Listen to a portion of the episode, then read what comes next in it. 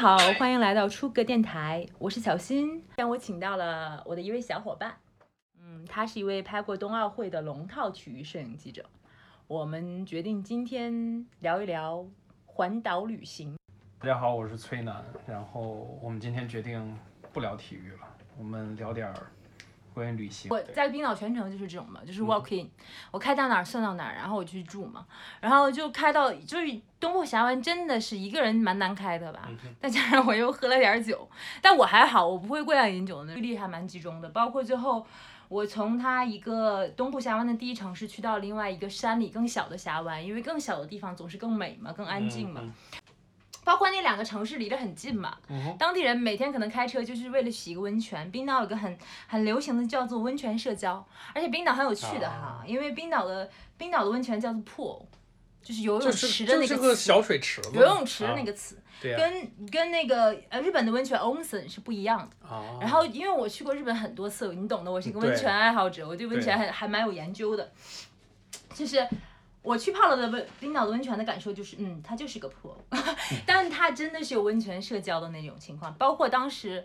呃，COVID 的已经很流行的状态，虽然冰岛不大，冰岛总共就十几万人，它日增可能一百多例吧，嗯然后已经很挺可怕了。哦，但是温泉依然没有关闭，我在这个途中泡的那种野外的野温泉，你懂吗？哦，我明白，我就是野特别野的温泉，哦就是在大自然中，只有大自然与我和全身赤裸的我在那儿泡温泉。哦，还有一种是那种冰岛本地人可能规划的温泉，然后我自己去泡的时候，真的会有冰岛人，就他们真的是把温泉当成一种社交行为，然后还有一呃，就两个人就过来跟我聊天，就拿着一杯在温泉里跟我聊天，然后还告诉我说，这个温泉下面就是那种自然的海域。就是他就在可能在温泉里泡个五分钟，他就跳到自然海里游一圈儿，然后再回来泡，就非常漂亮。大家都不是说泡半个小时那种，可能是泡一个小时。我在、嗯我在台湾也经历过这种温泉嗯的这样的，就是温泉和海水就是相隔。我我忘了是在呃绿岛还是在台东了。嗯呃，是也是最后一次旅行的时候，嗯，跟我的朋友一起两个人，嗯，就是它的温泉，在一个离海极近的地方，嗯。但是呢，当时是因为赶上有台风在周边过境，所以海是没敢下去，啊。但是这个温泉还是泡了个明白。嗯。呃，而且你知道，当时台湾也有很多温泉，嗯，我懂，跟日本很像，就是对。环太平洋地震带嘛。对，就整个在太平洋周围都是有这样。嗯。然后，那我最早说在台湾的温泉的体验，不是我自己体验，嗯，是被拉着体验不，就 是是是我我妈啊，啊，在我在台北的时候，她说，哎，我那我也去台湾玩玩。我说好啊，我反正有车，我带。我专门把她带到了高雄，嗯然后带到高雄之后，我就折返，我不再陪他。我说中间有一段有两天的时间，你自己去体验在台湾到底是一个什么状态。嗯我把火车票都给他买好，买到的第一张票就是从高雄。然后从高雄那边开着车，然后有一个火车直接到了知本，呃，是一个在台东的一个温泉。那他就跑到知本去，我说我民宿也给你订好，酒这个车我也给你都买好了，你不用担心这些，你需要的就是去那儿体会在当地如何旅行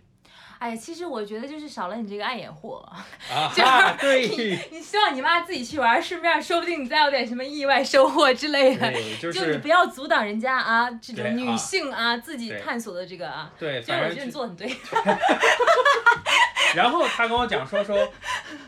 他当时在台北，就是在在知本在泡温泉的时候，嗯那周围泡温泉，他去爬了个山，然后去泡个温泉。他泡温泉的时候，周围都是那个台湾的那个原住民，嗯那个老大妈、老大姐，嗯然后呃说那个说他跟我讲说说反正说那个话，反正就听得懂听不懂的，就口音也很重啊，就当地的那种方言呀、还有台语一些，反正大家就就有一搭没一搭在比划着聊天，然后人家全是那个。呃，老大妈、老大姐都全裸就进去了，就是对就是这样，对对，都是这样样的一个状态。然后他一开始还准备泳，我说你不用准备泳衣，你就也都进去就好了。然后就，哎，就大家一起在那儿聊，然后他跟他们在体验当地。就这是第一次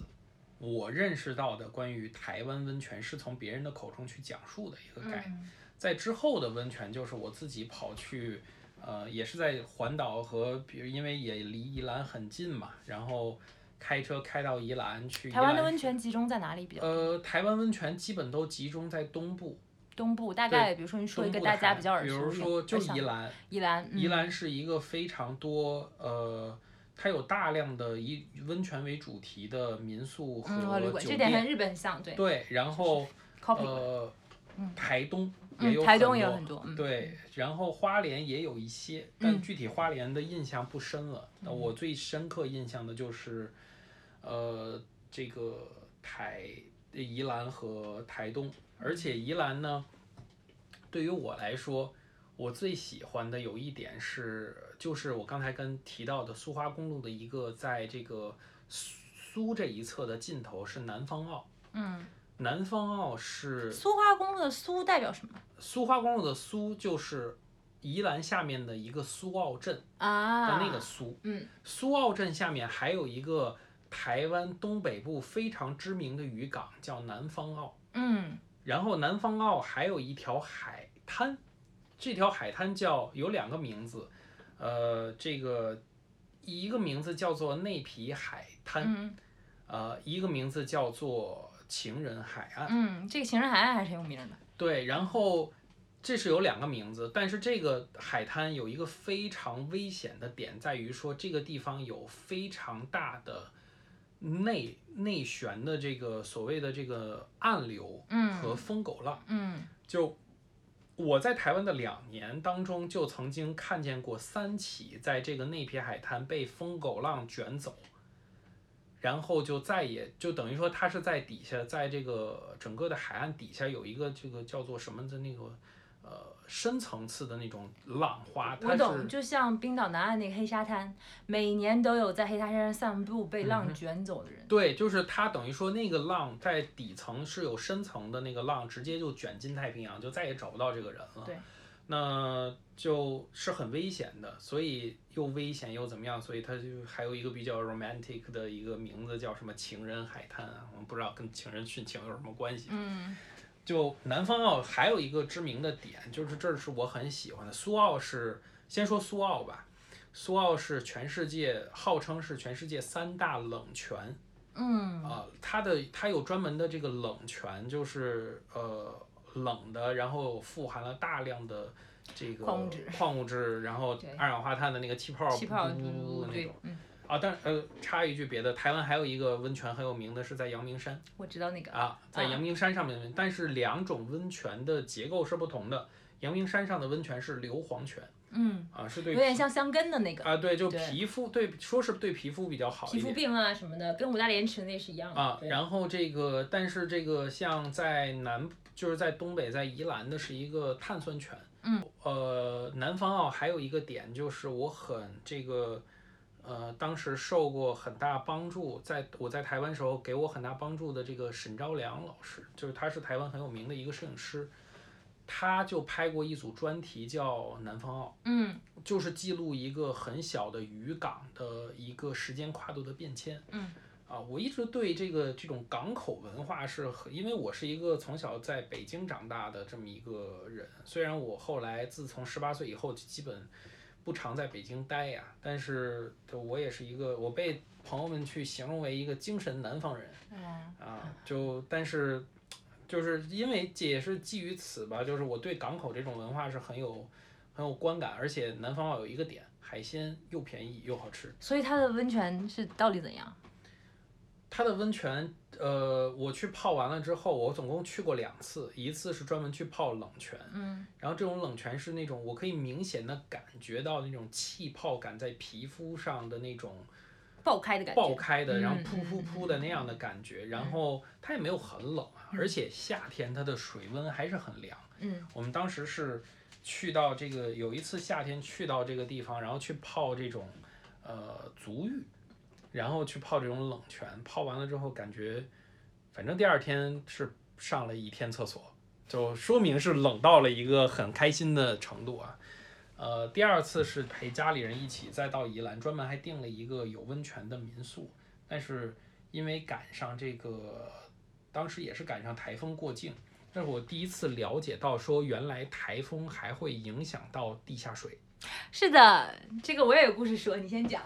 对，就是我这是我第一次嗯感受到，就是原来完全没有这样的认知，后来知道说哦，台风还会影响地下水，为什么？是因为我们当天从地下放出来的温泉全是浑浊的，嗯全是带有这种泥沙感的这种状态。最后为了说不让这个民宿这个温泉这个浪费啊，就是我们先把温泉放出来，然后把水静置。静置一段时间之后，手动，对，不是手，就是人工的，哎，把它这个等待一段时间，让它做一定沉淀之后，好上层的这个温泉水清澈了之后，泡进去待一会儿，好出来，然后就算是结束了。我在日本吧，大概是在九州岛南岸鹿儿岛附近吧，那嗯个岛叫叫指宿吧。我跟一个当时在路上认识的小女孩的小朋友，嗯我们两个很有趣，因为日本所有的温泉都是裸泡嘛，嗯哼，冰岛还是要穿泳衣的。冰岛哦更倾向于这个温泉社交嘛。嗯不过刚刚提到了，我自己在那泡温泉，两个这个男士看到我自己在泡温泉就过来跟我聊，嗯然后其中一个人在日本还待很多年。然后，欧洲人们他们都很有语言天赋的，一个人可能都会说很多很多门语言，然后那个男那个男士呢就也也就是会说五六门语言那样就过来跟我聊。就是我在温冰岛泡了大概三个温泉吧，米湖和那那个温泉是一个在旅游攻略上没有人有。写过的一个温泉从来没有人写过，是一个好，很隐不要说，哎，我不要说，是一个很隐秘的温泉。另外一个，嗯还有一个就是，嗯，回头告诉。另外一个温泉也很隐秘。对，这两个温泉都很隐秘，但是都会有人就是以一种特别想你像在你在跳舞，然后别人过来跟你跟你喝一杯聊一聊一下的那种感觉，特别有那种温泉社交的感觉。大家泡完也不着急走，嗯，然后就呃就聊天儿，哪怕是在疫情期间，我在冰岛一天都没有戴过口罩，我就是觉得。就是我在雷克雅未克可能待了很呃大概有有一个礼拜的时间吧，嗯那个时候会戴，因为在超市要要求。嗯，我在自己在温岛冰岛环岛的过程中从来没有戴过口罩，你在一个天然的，而且当时已经没有游客了。别说亚洲人了，游客都没有，都是本地人去泡温泉，然后过来跟我聊个天儿，说你你就是怎么还会有人这个时时间来冰岛玩儿，就很惊奇。然后还有去吧，然后他们就会提醒我说你泡温泉泡到几点了，一会儿你开车回家要小心呐、或怎样。然后是就就还很关心你，就很有那种温泉社交的感觉。等到我去日本泡温泉呢，是另外一种感受。日本的温泉真的可以称为 onsen，就是嗯，包括我刚才讲到，我跟另外一个小伙伴，我俩那个温泉是个山海温泉，嗯，就是一半看海一半看山。大家看看它冰岛不一样的是，冰岛的人就是你可以泡一圈儿，跳到海里游一圈儿再回来，就很粗放的。但日本那种，它把海连到了，你可以。泡温泉的时候看海，但是你可能过不去海，你甚至可以看到那种游轮呐、在海边路过，很安静也很少。然后我那个小伙伴，我们俩是在路途中认识的，因为都要去那个地方，我们还是打车，那个地方还是很很隐秘的一个温泉，我们还俩还打车去的。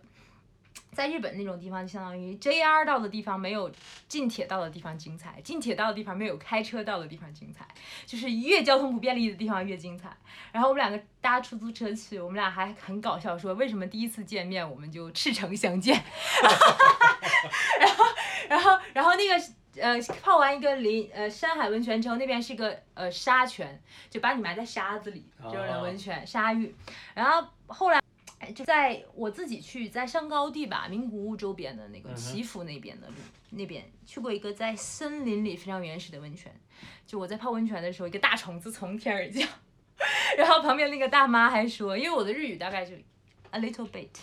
你不是说你的日语是一个烧鸟店啊，对对对对对？哎，你还记得？真的是我的日语就是那个水平，那阿姨就搁那哈哈大笑，就是就是有有很多种这种类似感觉的温泉，所以我就是觉得可能在亚洲和在欧洲这个温泉的感受不太一样。嗯，啊，包括我一个很多朋友，因为我三月份的时候想去葡萄牙嘛，嗯但是因为我我没带 B R P，相当于我没带英国身份证，然后我就我就回不去了，所以我就没去，我误机了。然后呢，我朋友说其实啊，就也都很类似，我就觉得岛国嘛，它因为地壳作用的这种感觉嘛，就总是多火山多温泉。对，所以葡萄牙实际上也是一个在半岛上面，伊比利亚半岛上的一个位置。对，嗯，包括我自己去过很多日本的这种小岛啊，九州的岛，包括乌九，包括呃濑户内的这种直岛啊、小豆岛啊这种这种他们都是一个温泉很很多的地方，嗯，而且它会有一种啊，我觉得国外日本的这种温泉营销做得很好，嗯与之相比，可能冰岛的温泉就显得粗糙很多。因为实际上就是可能在旅游这个层面上头，你也说了说，可能冰岛的人会把温泉作为，在我在我听完你的叙述啊，冰岛的人会把温泉作为一种生活的、社交的等等一系列的这些。我觉得更像是日本的那种钱汤，就是公共澡堂的感觉。对，对，就是但是日本的真正说可能要做到温泉这种状态，它也兼具了，它一定要兼具有它的所谓的这种就是它的 level 还是要高一点。对旅游属性，而且你像你刚才说，你说在呃这个日本。这个 JR 近铁和这个公路的这个概念，其实在哪儿都一样。你在在在这个中国来说的话，你高铁能到的地方，跟你这个坐普通的咱们坐 K 字头、坐 T 字头能到的，或者说甚至于坐那个前头没有那个没有这个字母，就是纯数字停的那些站的小地方，可能更不一样。而且再是开车等等一些，我当时为了说想在台北，就想在不是台北，想在日本开车啊，嗯，我还在因为台湾的驾照跟日本驾照互认我，懂啊，跟英国的驾照也可以互相用。对，就是就是等于说台湾的那个驾照，其实还是对于我来说有一个很有用的点，就是他给我换了一个国际驾照。嗯，所以朋友们去台湾，如果有机会去台湾、啊以及日本上学的朋友们，记得要换驾照。对，就是一定要换啊！这个这个千万千万不要嫌这个麻烦，它有而且去冰岛的朋友，们，为了省钱，一定要带着你的驾照实体。啊我们说回台湾，以及我们这个冰岛的行程啊，我刚刚说到哪？说到温泉，我就说嗨了，就说歪楼了，你知道吗？就每次一说到温泉，我都想要说很多很多，然后就是那种感受吧，就挺不一样，有很多不一样的多层次的体验吧。冰岛的温泉，包括我在雷克雅未克，我住了一个 Airbnb 的民宿，你知道，你知道我还大战民宿老板，你知道，就这个先一会儿再说。那民宿老板还给我推荐了一个当时呃冰岛市区内很有名的一家 pool，就是一个温泉，然后、呃奥组委边儿上。所以奥组委的人也会经常要去泡嘛。就当地的人吧，就是你懂的。然后我有时候骑自行车，我看到，哎，这怎么还有个五环？你懂吗？就身为前体育记者的敏感度就开始啊 up up，然后我就看，其实还挺有意思。其实这更像是一种生活方式吧。对，然后其实我后面也想，哇塞，这种情况下我泡了这么多次温泉没感染，我也是很厉害。运气，运对对，可能有一些，可能也有一些幸存者幸存你是幸存的，对对对，就有这种感觉吧。对，你只是运气运气好。这个大家出门还是要戴好口罩啊。这个对，嗯就讲回你的台湾吧。你以前讲过，说你在台湾是不是也发现了一个，在你自己驾车的途中，你发现一个神秘之地？就有没有这样的地方，会让你感觉很其实有，嗯就是你像在驾车，就是它不能算是神秘，只嗯是可能。呃，更少为人所知。嗯呃，我们在台提到台湾的时候，我们可能会提到台北、台中、嗯台南、台东。嗯那说完之后，发现有一个，那台西在哪？哎，没有人知道哎，这就所有的所有的可能我们大概能了解到，就是这些比较有名的。那台西到底是成什么样子？台西实际上就在台湾的那个最大的呃浊水溪的附近，嗯在台湾中部。那这个地方我之所以能发现，也是因为跟我做穆斯林的这个台湾穆斯林题目相关。嗯那查史料说，台西实际上是，呃，在明清时期大陆的穆斯林移居到台湾的时候最早的一个登陆地。嗯那他在这个地方，我就看说，哎，好，那我去到过了这些，呃，东南北中这几个地方了。好，那我西边我去看一下。看完之后发现，那就是个很小很小的镇子。嗯，然后非常非常非常的，大概总共开车在那个镇子里面走，呃，两条道，两条主路。对，嗯可以用红绿灯来指路。对我告诉你，下一个红绿灯右转可以去到哪里？嗯可能你开两公里看到下一个红绿灯。嗯对，就是这样一个小镇子，它是，嗯、不，我我很难去想象说一个最早早先明清时期啊、呃先民先登陆的地方，那么这个呃为什么到今日没有成为一个呃大的或者说知名的城市？那我还是很好奇这一点的。但这个我你找到原因了吗？并没有，啊，可能是因为不够了解这个地方的历史，或者说实际上它是有一个近代的迁移的过程的。那人们从这个地方慢慢的要找寻更加适合生活的地方，然后再去，呃，去这个生活吧。我想，那台南是实际上是最早的，嗯，就是所有的这个台湾的一些闽南的文化最集中的体现都在于台南。那除了，呃。除了你像这个是一个所谓文化上面一个说找到盲点盲点嗯啊，除此之外的话，嗯，还有一个开车没有办法，就是这个属于一个私人的经历的状态了。那是啊、我有一次，我有的时候会送一些朋友去往返两岸的时候要去机场。那有一次我就在这个机场出来，我不愿意再去走我经常走的这个国三的所谓的这个国三高速公路。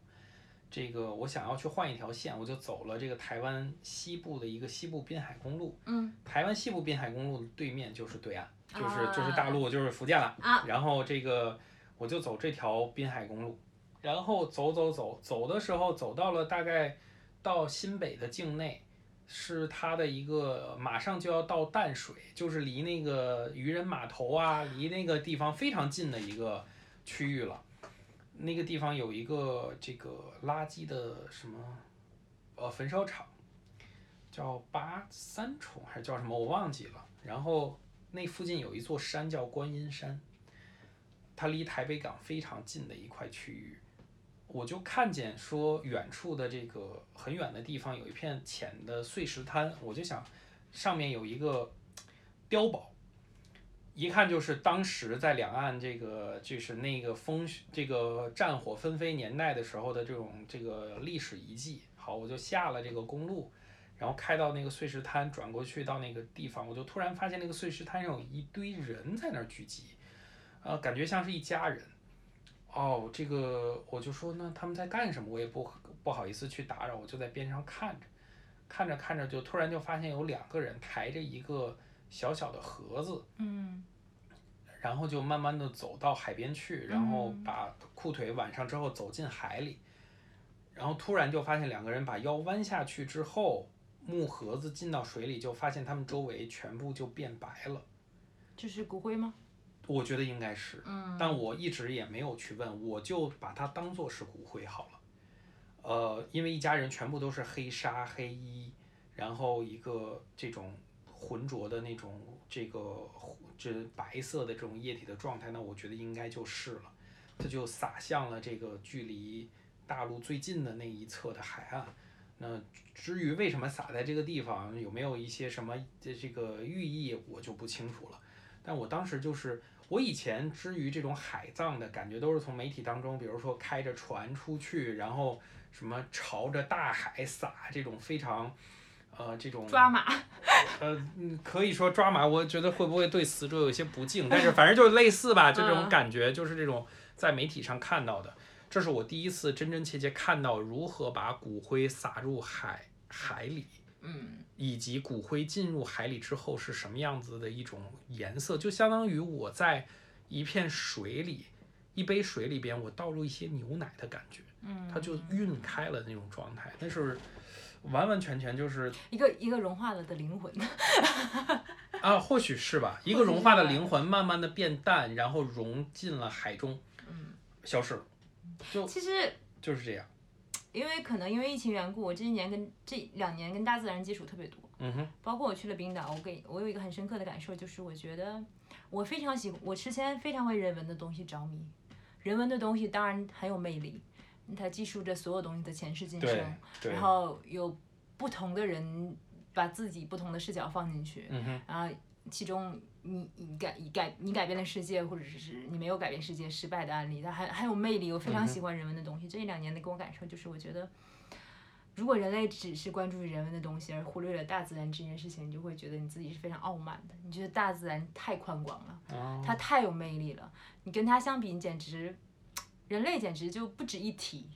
就是对我都有这种感觉，就是觉得不不仅仅只有这种人文的东西是值得观赏的，包括大自然的魅力，包括我去到冰岛看到那么多宏大的东西，那么多跨越了很多时间，那么巨大的空间、巨大的美丽、巨大的感受，我都觉得大自然真的很伟大。呃，就像你说，你觉得这个灵魂消失在大自大自然之中，我觉得我还挺有感触的，因为我我我姥爷过世的时候，我是见到过我姥爷的骨灰，我就知道人烧死了，不是说烧成灰。它是还有骨质在的，嗯还有一块巨大的骨头，你要把灰挑出来，那些骨头就不要了。嗯，对，然后包括我去过印度嘛，你知道吧？我去过恒河边，嗯，恒河边最重要的一个非常仪式感的印度教徒最重要的仪式感的就是我不仅在乎我怎么生，死对我来讲是一个很重要的事情。我要在最，呃，我要在马拉马拉卡马拉卡尼卡的这个神坛上燃烧我的尸体，获得永生。我要葬入恒河之中。然后那个神坛其实印度教嘛，就是某种程度上来讲，就是女的是不可以走这条路的。你要去看那个神坛，只能从这条路走去看。哦，但会有向导收你钱，然后因为你不是印度教徒，你可能是个外国人，或者你是个欧洲人，或者是你是个中国人这种，你要只要交点钱，你就可以近距离看那个烧尸的过程。很多人认为印度人就会在死之前就等着在那边死，就是我马上就要死了，直到我我我我的生命就是马上要结束了，我就在那边去去就在恒河边住着，然后甚至住在一个很垃圾的地方。然后就我就在那住着等死。我人生最完美的状态就是我被烧尸了，啊每每天都在那里烧尸，熊熊然，所有的这种尸体就融入恒河之中。所以这是一个人家的，呃，我觉得是宗教仪式吧。对，是他们所这个信奉的宗教的一种带给他们的东西，而并非是我们从世俗的观点可能看，反而可能不太理解或者怎么样。但是从他们的那种逻辑思维，这是他们就是觉得可以认可的状态。我觉得也不是难以理解吧，是我觉得就是你觉得呃你们不同，就我们虽然对死的方式，我们的死死这件事本身是世界大同的，所有人都要死，嗯但是我们处理死的这种方式是不一样的。对，有人认为死是一件好事，对那在我国的文化中，就是我们避免谈死，我们我们逃避于谈死亡这个话题。然后可能如果邻国的日本就会觉得死是一个很美的事情，然后然后在欧美你就会觉得很多人住在教堂边是一个风水宝地啊，然后我们去教堂里，教堂的后院儿就会有很多这种，呃这个墓碑嘛，嗯人们去了也不害怕，人们觉得这是尊重，嗯对吧？我尊重死去所以这的人。是文化的差异。这是文化的差异。就但你还是会觉得，就某某种程度上来来讲，人们对待死亡的态度，可能决定了他在生活中，在他还活着的时候对待这个人生和生活的态度吧。啊，这个是不是有点？对我们，对我们还讲这个比较有趣的事吧。但是就是你能感觉到是不一样的嘛，就是其实这个感觉，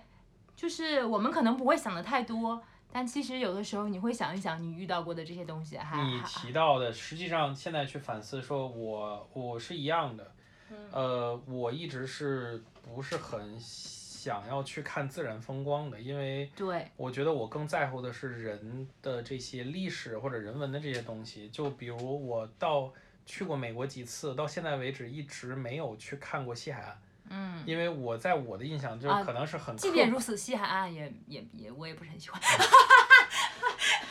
L A 我不是很喜欢，就是我一直，我一直说我我一直走的路线都是东海岸，然后甚至于嗯到南部，然后等等一系列的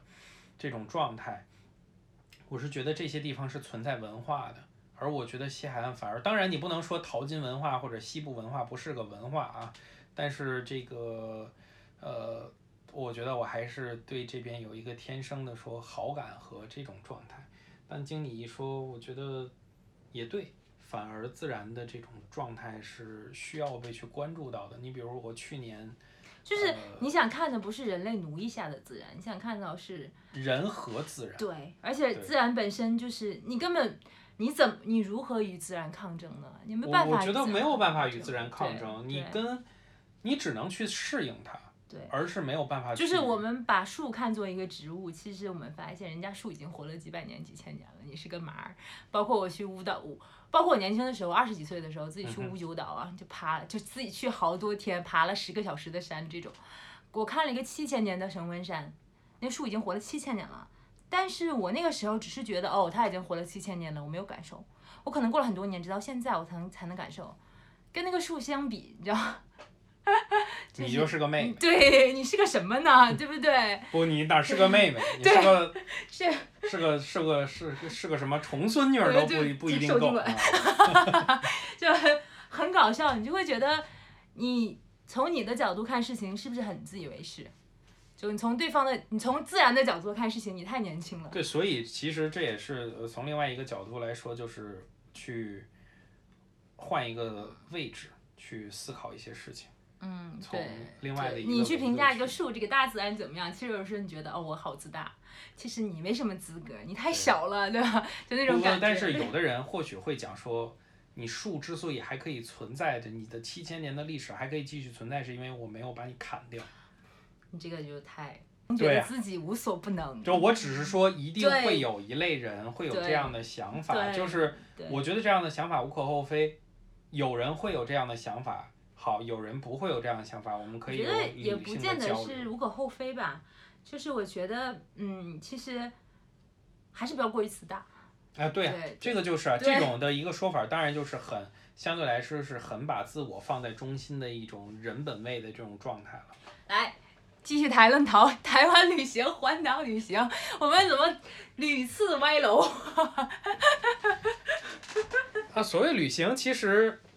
还有一个迫使，就也不是迫使我，就是推推崇我，让我去到经常去愿意说去旅行的一个点，在于什么？在于台湾的这个在当时网购也并没有那么的普及，嗯嗯，所以你知道，我一直认为说网购对于我来说，我个人来说最好的一个点在于我。在想要去吃到各地的风味的时候，我可以通过网络的形式非常快速的这样的物物流的方式去吃到全国各地的食物，甚至全世界各地的食物。但是你在台湾，它没有网络没有这么发达的时候，我可能今天脑海当中梦见的就是某一个地方，比如说我当时去到了桃园。呃，在桃园的清真寺附近，那是一个云南的聚集，云南的这个族裔的聚集区，有大量的这个人是当时从这个滇缅这个跑去台湾的这个军队啊，还有眷属啊等等一系列，他们就带去了大量的这个云南风情的这些味道啊，啊。那个周围的街道大概有两三个街，在这个桃园中立龙岗，在龙岗的那个区域。就是一个云南的这个眷村，周围卖的最出名的、最特色的叫什么？叫做米干，实际上就是云南的这个耳块嘛。对耳块啊、耳丝啊这些东西，然后所有的味道都很云南，完完全全就是所有的称谓。你想云南会把这种油渣啊这种东西叫做嗯破破酥，那个地方也叫破酥。所有这些的东西传承是，你直到了那个地方才会看到。我想吃什么，我想看什么，我很清楚什么地方有什么。我跑去，你像我跑去台中，我就一定会去一个我固定经常会去的店去喝他家的菜尾汤。那跑去台南，我就会住在一个呃这个非常这个市井的一个街道里面，因为离它。不远的地方，民族路上面就有一个鲜的，台湾是吃温体牛的，嗯，是跟潮汕牛类似的那种嗯牛肉汤，它就有很好的牛肉汤，这都是非常大的。你像尤其我最出名的有一次，我完全已经不知道它还在不在开，但是我第一次去完了之后，感觉你知道那个牛肉吃到就是我吃累了，一碗牛肉面里边牛肉我吃累了，还没有吃完。的一个状态，然后我就会想，每一次只要能经过台东，好，我今天我要过台东，为什么我要去吃那碗牛肉面？我要去到台东的那个海滩的边上去吃，它有一个叫做什么炸弹葱油饼，嗯啊，这个是都是非常富有当地风格特色的美食。然后那个年代，因为那个年代是一个这个就只是还是单纯就是觉得说这个东西好吃。我当时为了说去体会台湾的从饮食文化去体会，我专门去买了两本，就是台湾的一个呃美食家叫焦桐，嗯他写过很多本书，在大陆也有出版，比如说叫《暴食台暴食江湖》《台湾味道》等等一系列的这些实景实的这方面的写作。我当时在台湾有一次，因为我有一个老师和他刚好是邻居，嗯就特别巧，有一次聊到这个，他就把我引荐给焦桐先生，然后我们去交流。我当时就问了他一个问题，我说如果台湾最后只你只能在台湾吃一个食物，你会选择什么？他跟我讲的叫做是鲨鱼烟，啊，这个食物就是这个东西，鲨鱼烟是什么？就是烟熏的鲨鱼肉。嗯，我们鲨鱼肉不会很腥吗？对，就是我们当时的也听到鲨鱼，可能第一反应是说啊鱼翅啊，或者这种啊非常的残忍的这个等等一系列的状态。对台湾人来说呢，他们不只吃这个说所谓说鱼翅，有的地方可能还在吃。呃，除此之外的话，更多的小吃类的就是鲨鱼烟，在台湾很多那种米粉汤的小店。它有专门的卖，一碟大概是七八十块台币和大概不到二十块人民币的概念。好划算呢。对，烟熏的鲨鱼肉，它用非常这个浓烈的烟熏风味去遮盖掉鲨鱼本身的腥味，腥味儿啊，而且还有配了它本身的那种酱油膏和芥末，嗯整体最后是一般的平时的搭配就是一份鲨鱼烟配一份清淡的米粉汤。嗯米粉汤是清淡的，加一个相对有一些芥末、有一些酱油口味的鲨鱼烟之后，就变得它是一个非常台式风格的夜宵。我曾经很有趣啊，我我我曾经喜我小的时候，我妈特别喜欢一个台湾的散文家叫林清玄，啊然后他有本散文集叫《清音五弦》，我现在还记记得他写那个台湾这种美食的故事，他写的都是那种中古的、淳朴的、醇厚的味道。比如他有一集写到，呃，台湾的洞顶乌龙茶，啊，你用洞顶乌龙茶煮台湾的豆腐，配着咸酥花生一起吃，哦这样天这样坐在那里会有坐在那里有什么坐在清冽的大草地之感。还有说台北人民医院有一个，嗯呃，背后有一家面包台，北竟然还有人民医院我不知道，就是他写的嘛。啊！然后说这个呃这个医院背后吧，呃有一家面包店，他把那个麦芽藏在面包里，然后这个面包烤熟之后，你打你打开这个面包，就会有一种甘甜的水从面包中流出来。然后我一直都记得这个故事，所以我觉得台湾人描写的这个美食还挺温柔、挺细致的那对，他种感觉。会，对，就是他会，就是就他不做作，但他又很还很细致。对，但有一个在描写这些食物的时候，让你看出来是一种哦，非常的真实感。而且很眷恋，对于过去的那种东西很眷恋对，他会就是就是，但是当我最后我给大家总结就是，当你旅行在这个地方，你去吃台湾的美食，我可以保证你两周时间吃东西不重样，而且你都觉得它好吃。但当超过两周之后，你不会再去想吃任何一想不起还要自己还要想吃什么。我觉得大部分的地方都是这样吧。对，对，我觉得其实味道是个很细致的，但中国不是很啊，很多层次的东西。就是中国大陆不就是是这样我觉得你追求的东西到底是多样性还是猎奇，这个目的就不一样了。如果你追求的是多样性，其实我觉得哪里都很有很多多样性可以探索。如果你追求的只是一个猎奇，就是你没有见过的，你觉得很新鲜的东西，那可能我半个月就结束了。对吧？那如果我要吃一，我具体就像我喝茶一样，我喝咖啡一样，我具体要体验这个咖啡这件事里头不同的味道。哦，那你多种的味道，那就是不一样了，对对吧？就是你看怎么看这个，你到底追求的是一个广度还是一个深度对，所以对于游客来说的话，嗯就是他可以吃很好，所有人都跟我讲说说台湾真的很好吃。嗯，我说你待下来待久了之后，你也就发觉就是风格就是这样的风格。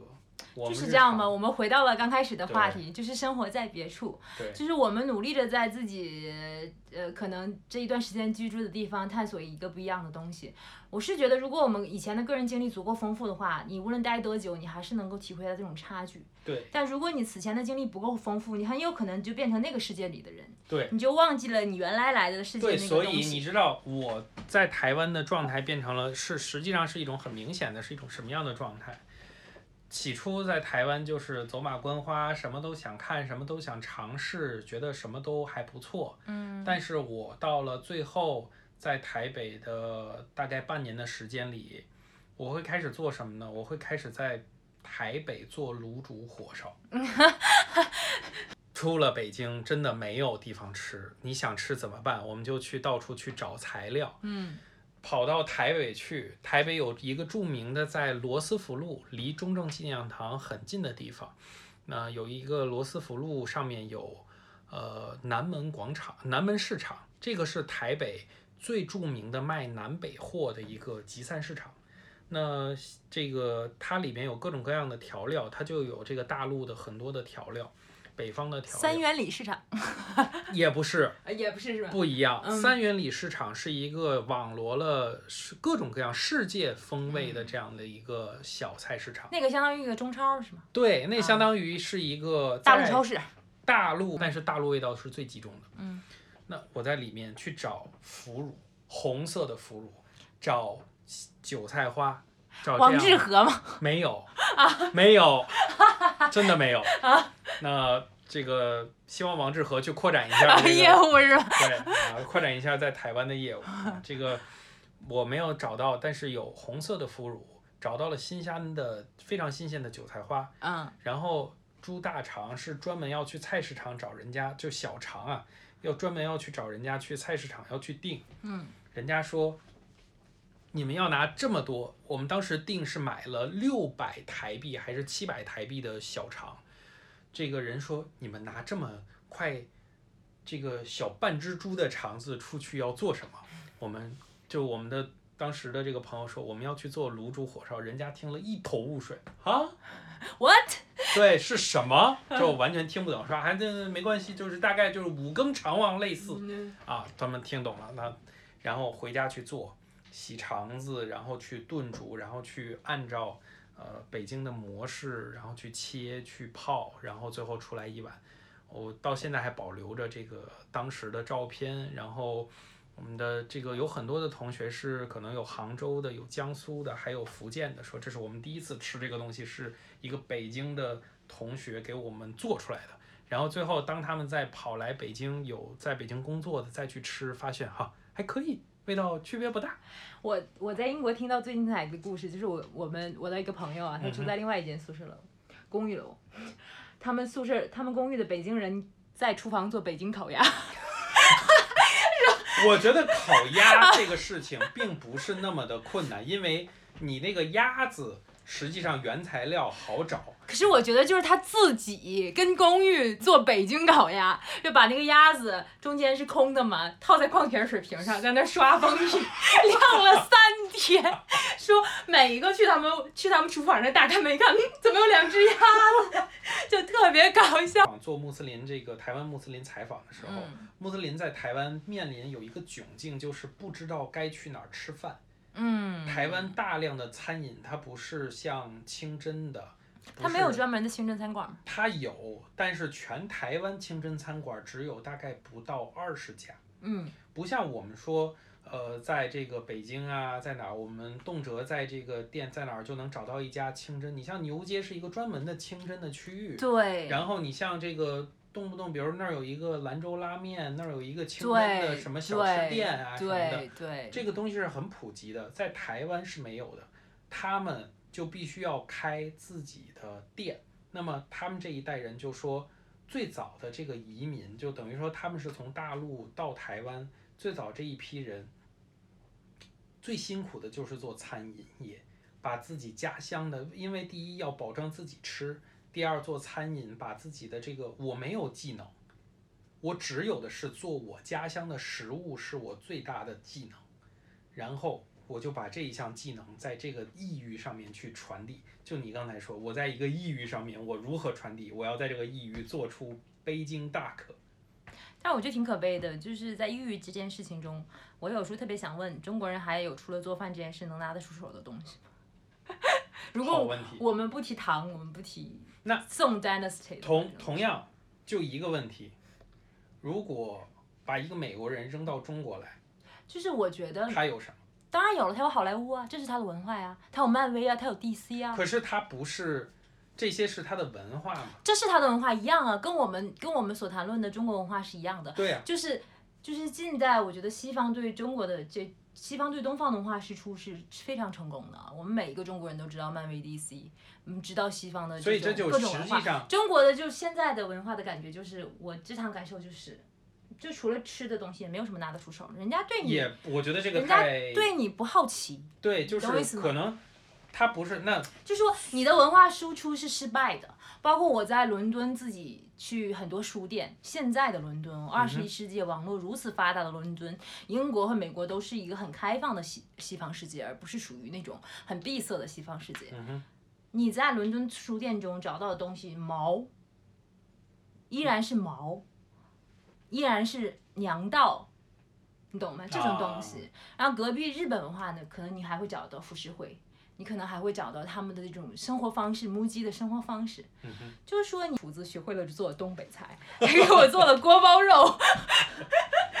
哦，那是说明是你的个人魅力，没有没有没有，是我是我们那个厨子，是我们那个厨子，就是我们那个朋友比较有叫什么，比较有天分。所以呢，一个广西的朋友，但广东的广东的哦，广东的，对啊，你如果是广西的朋友，不应该首先先要做出螺蛳粉来吗？这不用啊，你都可以买到现成的嘛。嗯包括我在冰岛，我在雷克雅未克，雷克雅未克有个餐馆叫上海故事，啊里面是嗯，其实它的那种中餐是可以说西方人认知的中餐吧，啊，但是它还是有很多中中餐的东西。啊中餐鸡是美国的，就是它会有一些，哦比如说糖糖醋肉这种哦西方人爱吃的东西，但它会有一个羊肉米粉儿，超级好吃。因为冰岛实在是没什么吃的，你懂的。他们北欧的这种食物，它可能讲究有很多很不错的，但是有一些就很原始嘛，很简单嘛。我有的时候馋了就会去冰岛的那个。呃，那个那个上海故事吃一碗羊肉米粉啊，我很喜欢吃，非常好吃。然后那个那个老板，那不是老板，那个就是疫情期间一个人没有，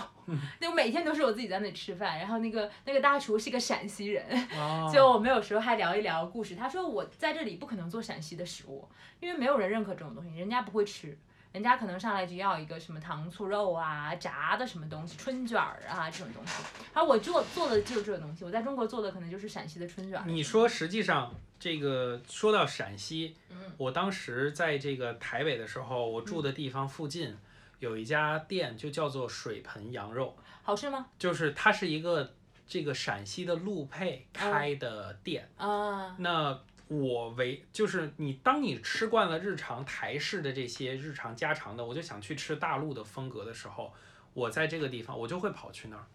味道呢，就是中规中矩，你不能说它多好吃，但是足以解乡愁。啊，对，就是可以，就这几几几个字，就我觉得只要是有类似生活经历的，这几个字一说出来，就是绝对就明白它到底是一个什么标准。然后我会在肉夹馍，然后买这个米皮，然后再买一份这个水盆羊肉，然后三份东西打包回到我住的地方，然后坐在我的电脑前，打开我存下来的《武林外传 》，听着佟湘玉的那个那个陕西话那个 陕西话，然后听着这些东西，下载的《武林外传》是一个翻译成繁体字台湾翻译的版本，就是 这个好搞笑。就是它翻译成繁体字，我当时就觉得说。我就终于明白过来了，因为我在很多年前看见过一个新闻，叫做说这个《武林外传》这个这个剧，是这个在当年就很火，然后甚至于在十年翻回来，现在重新又火爆，就是感觉说，呃，又在网上面觉得说很多事情是当年已经提到过的东西。那为什么这个东西在台湾遇冷？哦，我觉得这个，当我是一个大陆人，我在台湾生活过，然后我又看了一个大陆的这么火爆的剧翻译成台版的状态，为什么？因为他光看他需要看字幕的，他听不懂的，甚至于台湾的朋友在当我是一个北京人，我不用这样的平的语气去说话，而是比较儿化音去多一些的北京话去说话的时候，他就听不懂了。嗯，他觉得你在说什么，你说的太快了，我听不清楚，我就需要放非常慢的速度才能跟他说清楚，所以他已经体会不到那些台词的所带来的那些趣味和等等一些说他会落一堆梗。对，而且他的翻译，它那个翻从简体翻到繁体的那个状态，就变成了一种，甚至还有错字，就是明明白白不是那个音，不是那个字，它翻译成了另外的东西。啊，我懂，我懂。对，这还是一个台湾这个所谓的这种同根同源的文化。官方的这种译，翻译的这就不是那种说什么字幕组或者怎么样的那种，它是一个有正有正规资质的那么一个概念嗯，翻译出来，那等于实际上隔了一道海峡，它的文化还是它同根同源，但是有差异性，就相当于不是一个国内这种不同的话，我觉得谈不上多元。对这种在只能谈得上，我觉得大多数人谈的，我觉得大多数人给我感觉就是猎奇。我对这种新鲜的事情抱有一个好奇心而已，但是我并没有，我并没有认同跟我不一样的价值观。对呀、是我不是我，因为我大多数人不是们默认的是猎奇。对，因为我们默认的一个价值就是我们的认同就是我们都是中国人，我那也是中国人，我们就是要要要为了这个节目播出，还是就是 台湾是中国不可分割的一部分，这是我们非常确认的一点。对，但是也很有意思的。包括我还记得你是不是有一次曾经在台湾发现过一个谷歌地图的 bug？对，就是你说它也不算是 bug，嗯就是我记得是在这个云林的六轻，嗯，台湾，嗯云林相当于，比如说以大陆做类比，相当于哪里呢？在台湾的中南部，武汉、呃湖北、湖南。大概吧，嗯大概是这样一个中南部的地区。嗯然后它是台湾重工业的地区，台湾的这个石油的重要的这些石油工厂全部都在云林。资源产地，对，不是资源，是这个做石油化工的这个产地。产地啊，对，然后实际上云林六轻在台湾岛内的这个污染问题是一个很严重的问题。嗯，那我有一次就是为了在一开始说去探访一下这个台湾的浊水溪，这个是台湾相当于长江一样的一个存在吧。嗯啊，这个长江之于大陆的存在。那么这个台湾的浊水溪，那么去到之后，从浊水溪的入海口附近，我上了防防这个防波堤，就是海岸的防波堤。防波堤，嗯从上头开上去之后，再往下开，是满眼无尽的沙丘。嗯我再往前开的时候，我满眼都是沙丘。我专门还录了视频，然后整个的这种沙丘的感觉就是，我好像是在西北的一个荒滩上，嗯这种戈壁上面的那种感觉，并不是海。但是当我这个时候在打开谷歌地图的时候，我发现我已经在海里了。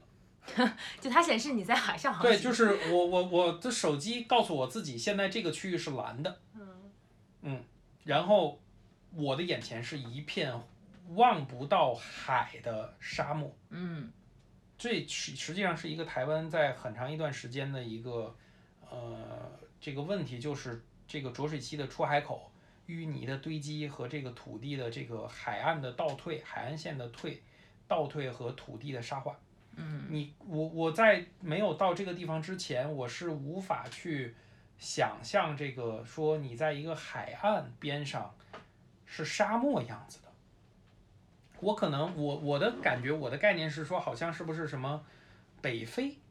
啊那种什么地中海呀、什么突尼斯啊，什么那个摩洛哥啊这样的地方，是不是什么一边是沙漠啊，一边是海岸？我无法想象一个台湾一个岛屿。一个在处在亚热带、热带等等一系列的这个岛屿，竟然还是这样。其实我也有过吧，在冰岛吧，嗯在南岸的时候，呃，它有很多冰川的国家公园儿，嗯然后呢，吧，嗯，然后他说正好那个时候夏天快马上就冬天了，然后有很多冰岛有很多那种几千年的蓝冰洞嘛，冰河时代的蓝嗯冰洞，然后呢，就是如果是旅游旺季的话，人很多，就没有，就是这个人冰这个这个这个这个当地的这个 tour 这个 tour guide 就带着我自己去看那个蓝冰洞，嗯然后我在地图上看到我是行走在大路上的，他说。其实，如果是在前几年，你是行，你已经行走在冰川上了，但是现在冰川正在退化行化了。他说，可能你，我很信，就是我很，当然这也可能是他旅行的一些方案嘛。他会说，我很替你高兴，你现在来到这里，如果你过两年再来到这里，你会发现你再往前走，它也是还是还是底就是冰川确实在一点点的减少。他说，呃，你看你现在地图上是走在地上，其实如果在以前的话，前两年你是走在冰川上的，就是很有意思的这种感觉。就是时间在这个上面是有作用的痕迹。嗯，其实我觉得不止吧，主要是这个全球的气候是在变化的。对，就是有的时候科技本身，或者说呃科技这个地图的认知赶不上这个现实生现实这个这个的变迁吧，但是这个当地人却很有一个敏锐的感受，他每年可能都会带很多人去登冰川，然后带很多人去那个蓝冰洞，就包括。我们去蓝冰洞就只有我自己，只有我和他，他就因为只有我们嘛，所以我们就聊啊，他就帮我讲那个蓝冰洞的故事，这一层冰洞的一个侧面，然后这一层是几千年前，这一层是几千年前，我们能还在还能看到不同的不同的层次之中。相当于树的年轮，对不同时代的这个东西吧，包括他说你一定要喝一喝这个冰川的水，这是几千年的水化过来的，就很有意思，很有趣。对，就包括我以前在嗯采访世界锦标赛的时候，认识一个美国的记者，他很有趣，他就曾经去南极嘛，然后呢，就是南极的冰川也是几千年化过的冰川嘛，然后我们两个就交流了一下这个化冰川的故事，就是都觉得就是。还蛮有感慨的，就是你感觉，嗯，你进行了一个小范围的时间穿越，但你身在其中，确实是觉得那个美丽无以复加，嗯哼，那种震撼的感觉。所以你知道这一点也就提到，就是这个，首先先说两个风象星座的这个 聊天，就是发散到了一种，我们已经从环岛开始聊到世界和平的问题，好好可怕。对，然后这个，呃。实际上，我去年在我个人的这个认知里面，疫情带给我的，然后最大的一个观感就是总结了这么多年，究竟我自己到底在喜欢什么？就你提到这种时间的时候，当时间我已经把这个东西就变成了我自己的一个标签的东西，就是呃，就是写在这种个人简介里面。对我觉得我实用主义。对，就是关于时间。就我以前，我我自己的爱好都是零散。我觉得就是疫情给我带来的很长时间的思考。我自己的呃爱好在之前都是零散，比如说我热爱摄影，我热爱去探索城市当中的一些古迹，我热爱去看这些这个这个这个一些这个曾经的这个过往的一些历史，然后以及比如说喜欢去吃一些。发酵过的食物，或者说喜欢去喝点这种发酵的这种酿造的酒等等一系列的，最后我发现这都跟时间有关。所有的东西，不管我在工作，我是工作就是在拍照，就是在一段历史长河当中截取那几千分之一，所有东西最后都归结为一个时间。我觉得你在，就是你再往回看呢，当然可能你把它归结为时间的浪漫，但是其实你现在其中，没有想那么。对，我在当下去品味。在我以前去体会这些东西的美好的时候，我真的不会想这些，我到底在喜欢什么？我现在终于明白过来，就是我在喜欢什么。我把我所有的喜欢的东西找到了一个共通的共性，这是我去年最大的收获。啊，我觉得我已经过了这个时期。我觉得这个收获是我这种东西是我前几年可能比较追求的东西。现在我已经，我觉得我已经，我不想要定义我自己，甚至我都不想要标签我自己。我甚至觉得，嗯。就是如果看起来活得很肤浅，也没有什么。所以这会不会是一种？这从一个呃，从摄影这个角度来说，可不可以理解为，就是在一开始我在逐渐这个成长的时候，我的希望的摄影器材是由少变多，然后等到一个极限之后，当我大彻大悟之后，我又会把。又会开始器材逐渐的减少，最后可能我最后是拍照变成了用手机或者怎么样的这种状态，可以理解为这样啊，我觉得可以吧。啊，我觉得可能是这种感受。我现在反而觉得现在好像不太追求意义，就是我知道我有些东西是有一条线在的，但是我不会把这条线说出来，就也不是说不会说出来，就是。但是你明确这条线是什么？那么就到这结束吧。对。然后。聊了一堆有的没的，然后希望大家能从中获得一些共鸣，或者说你不小心获得了一些攻略。你想知道也可以联系我。对，当白噪音也可以。对。